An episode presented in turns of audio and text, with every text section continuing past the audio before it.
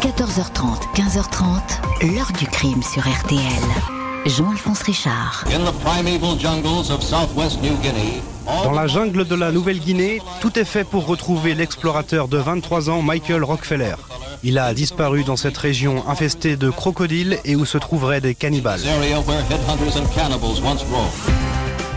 Bonjour, il s'appelait Michael Rockefeller. Il avait 23 ans, porté un des noms les plus célèbres au monde, héritier d'une dynastie de milliardaires. À l'automne 1961, il disparaît brutalement au bout du monde à bord de son catamaran dans l'un des coins les plus reculés de Nouvelle-Guinée, là où bien peu d'Occidentaux ont posé le pied. L'enquête va rapidement conclure à la noyade d'un jeune homme pris dans une tempête, version immédiatement avalisée par la famille et par les autorités néerlandaises qui à l'époque contrôlent ce territoire proche de l'Indonésie et de l'Australie. Pourtant, L'accident n'en est peut-être pas un. Très vite, des rapports détaillés, appuyés par des témoignages, vont révéler un tout autre scénario, beaucoup plus atypique, beaucoup plus dantesque. Un crime commis par des cannibales. Rapport aussitôt étouffé, classé confidentiel, interdit à la lecture. Pourquoi un tel secret? Pourquoi cette histoire reste toujours interdite? L'héritier Rockefeller a-t-il été réellement dévoré? Question posée aujourd'hui à nos invités. 14h30, 15h30. L'heure du crime sur RTL. Dans l'heure du crime aujourd'hui, nous revenons sur l'affaire Michael Rockefeller. À l'automne 1961, ce jeune Américain qui porte le nom de la plus riche famille du monde, aventurier et passionné d'art primitif, est porté disparu à 15 000 km de New York en Papouasie, Nouvelle-Guinée. Dimanche 19 novembre 1961 au matin, Nelson Rockefeller réunit toute sa famille, ses quatre enfants et son épouse, dont il vient pourtant de se séparer, dans leur luxueuse résidence de Pocantico Hills, tout près de New York. Il annonce une mauvaise nouvelle. Michael, son fils préféré, 23 ans, est depuis quelques heures porté disparu au bout du monde, en Papouasie, Nouvelle-Guinée. Il vient de recevoir un message du gouvernement néerlandais, un pays qui contrôle alors cette vaste île au nord de l'Australie. On lui a rapporté que le catamaran de Michael a chaviré lors d'une tempête. Michael a cherché à rejoindre la côte à la nage, mais on ne l'a pas repéré. La région est décrite comme hostile, très isolée, infestée de requins et de crocodiles.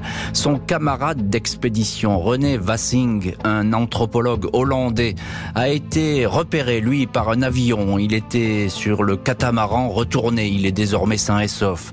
Nelson Rockefeller, gouverneur de New York, à l'époque l'un des hommes les plus puissants des États-Unis, décide de se rendre tout de suite sur place. Marie, la sœur jumelle de Michael, l'accompagne. Le président Kennedy, en personne, propose l'aide de la marine américaine. Une cohorte de reporters et de photographes embarque pour la Nouvelle-Guinée. Les recherches mobilisent des avions, des hélicoptères, des bateaux et une flottille de pirogues dans la région d'Asmat. Les Rockefeller espèrent que Michael, excellent nageur, a pu rejoindre la terre ferme. Il avait 4 ou 5 kilomètres à faire. Il connaît bien la région, il l'a visitée à plusieurs reprises, l'a arpenté un mois auparavant. Il a acheté des objets pour le musée Rockefeller de New York qu'il veut transformer en haut lieu de l'art primitif. Le survivant, René Vassing, explique avoir passé une nuit avec Michael sur le catamaran retourné. Il l'a découragé de partir à la nage, mais à 8 heures du matin, Michael lui a dit L'eau est chaude, je pense que je peux y arriver. Il s'est éloigné, il a disparu. Un résident hollandais de Meroké, la petite ville qui sert de camp de base aux recherches, assure à un journaliste que si Michael a réussi à gagner la Terre, il y a de fortes chances qu'il ait survécu. Les indigènes, bien que primitifs, dit-il, sont très aimables et toujours prêts à aider. Mais si l'héritier Rockefeller a échoué quelque part, ce n'est pas ici, mais à 240 kilomètres, plus au nord, une région inhospitalière, des marais, des rivières, peu de blancs ont posé le pied ici, c'est dans ce coin réputé dangereux, peuplé de tribus que les colons ont essayé de mater que Michael voulait à tout prix accoster. Il avait rendez-vous avec un missionnaire hollandais, le père Cornelius van Kessel. Vendredi 24 novembre, cinq jours après la disparition, le ministre de l'Intérieur néerlandais indique au journal le New York Times il n'y a plus aucun espoir de trouver Michael Rockefeller vivant. 28 novembre, Nelson Rockefeller et sa fille Marie regagnent les États-Unis. La noyade est privilégiée, même si les rumeurs vont bon train. Une attaque de crocodile ou de serpents venimeux mais aussi des histoires de cannibalisme. Il se dit encore que des villageois proches de la rivière Efta auraient rapporté l'arrivée par la mer d'un homme blanc portant des lunettes. La description de Michael Rockefeller. La noyade va devenir l'explication officielle même si des doutes vont persister et des témoignages vont ressurgir. 20 décembre 1961, un mois après la disparition de Michael Rockefeller, la Cour de justice de Nouvelle-Guinée néerlandaise officialise le décès du jeune Américain. Les recherches sont arrêtées.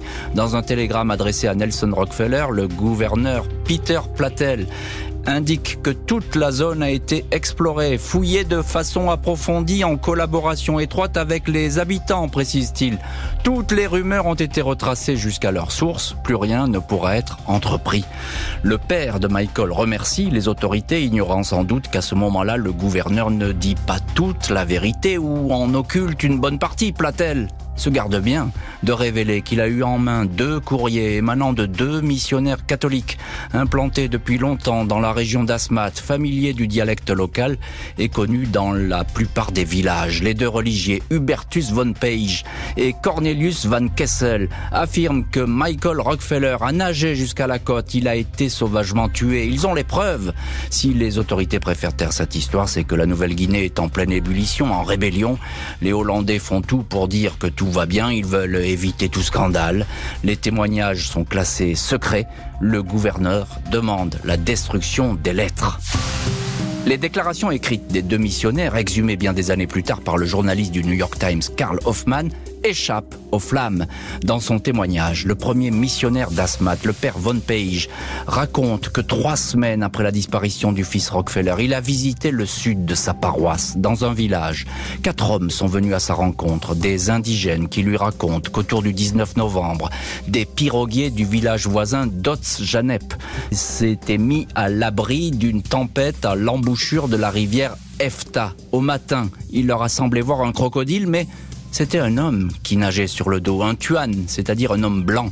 Il ne lui aurait pas porté assistance, mais l'aurait tué d'un coup de lance avant de le dépecer et de faire rôtir les morceaux sur un bûcher. Selon les témoins, le blanc portait des lunettes et une tenue jamais vue, décrite comme un short sans poche qui couvrait ses jambes. Description qui ressemble à un caleçon long. C'est dans cette tenue que Michael Rockefeller était parti à la nage. Le crâne, de toute petite taille, a été conservé. Les fémurs ont été transformés en poignards, les taillé en pointe pour la pêche. 15 hommes se sont partagés les reliques du corps, ont dit les témoins aux missionnaires. Ce dernier leur demande pourquoi l'étranger a été tué? Réponse pour se venger des massacres des Hollandais dans la région quatre ans auparavant. Une féroce répression avait effectivement entraîné l'extermination de plusieurs indigènes. Un autre missionnaire, Cornelius Van Kessel, celui-là même qui avait rendez-vous avec le fils Rockefeller, s'est également entretenu avec les indigènes et avec le père Von Page.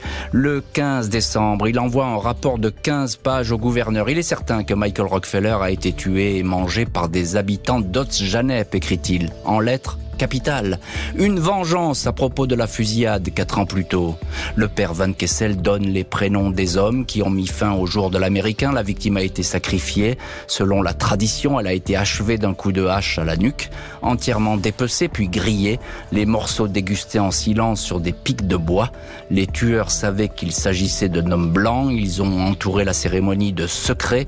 Ils se sont enduits le corps du sang de leur victime. Les deux missionnaires vont écrire à leur évêque, lequel leur ordonne de garder cette histoire pour eux.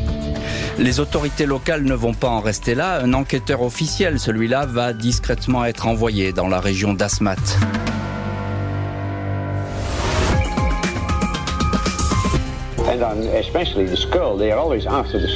Le crâne, le crâne, c'est le plus important pour eux. Ils mangent le cerveau. Le cannibalisme, c'est tout un rituel. La question est de savoir s'il est arrivé sur le rivage pour tomber dans le piège de la mort.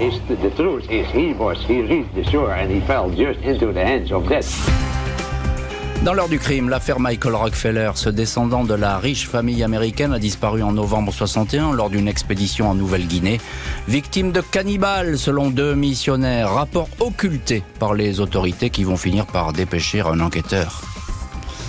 Mars 62, l'hypothèse selon laquelle Michael Rockefeller a été dépecé et dévoré par des cannibales se répand.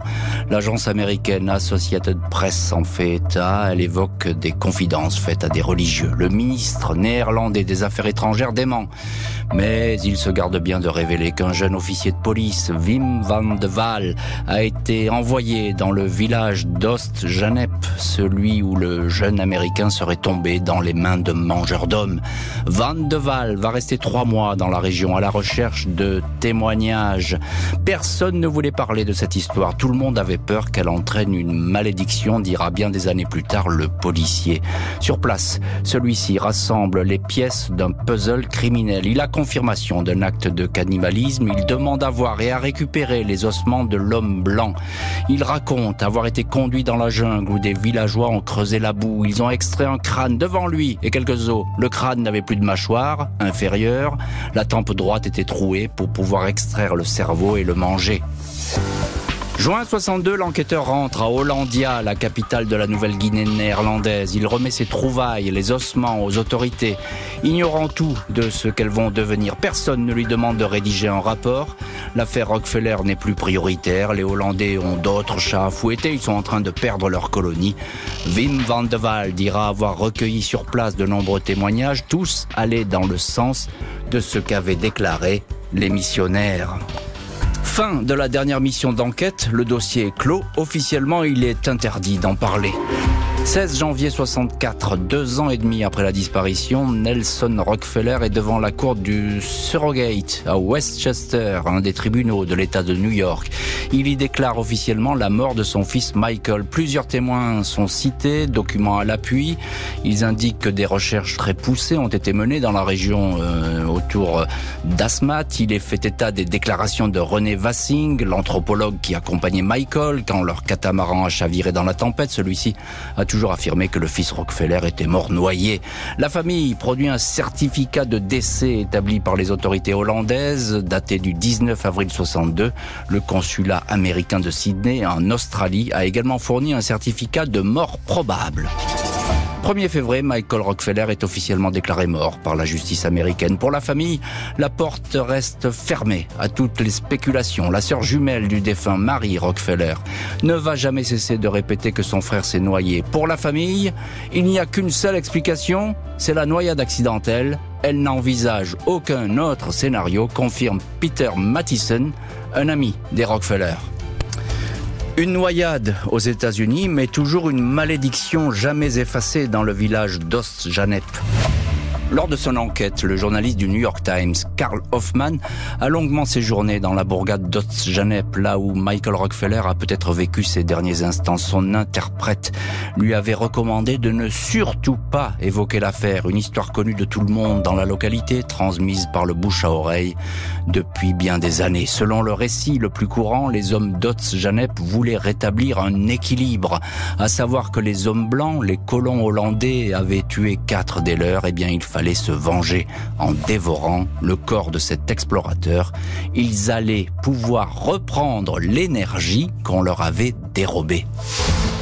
Karl Hoffman s'est toujours entendu répéter qu'il ne fallait pas parler de tout cela. Ne dites rien, gardez cette histoire secrète. Si vous la racontez, cela vous portera malheur et vous mourrez. Gardez tout cela pour vous, pour toujours. L'heure du crime, présenté par Jean-Alphonse Richard sur RTL.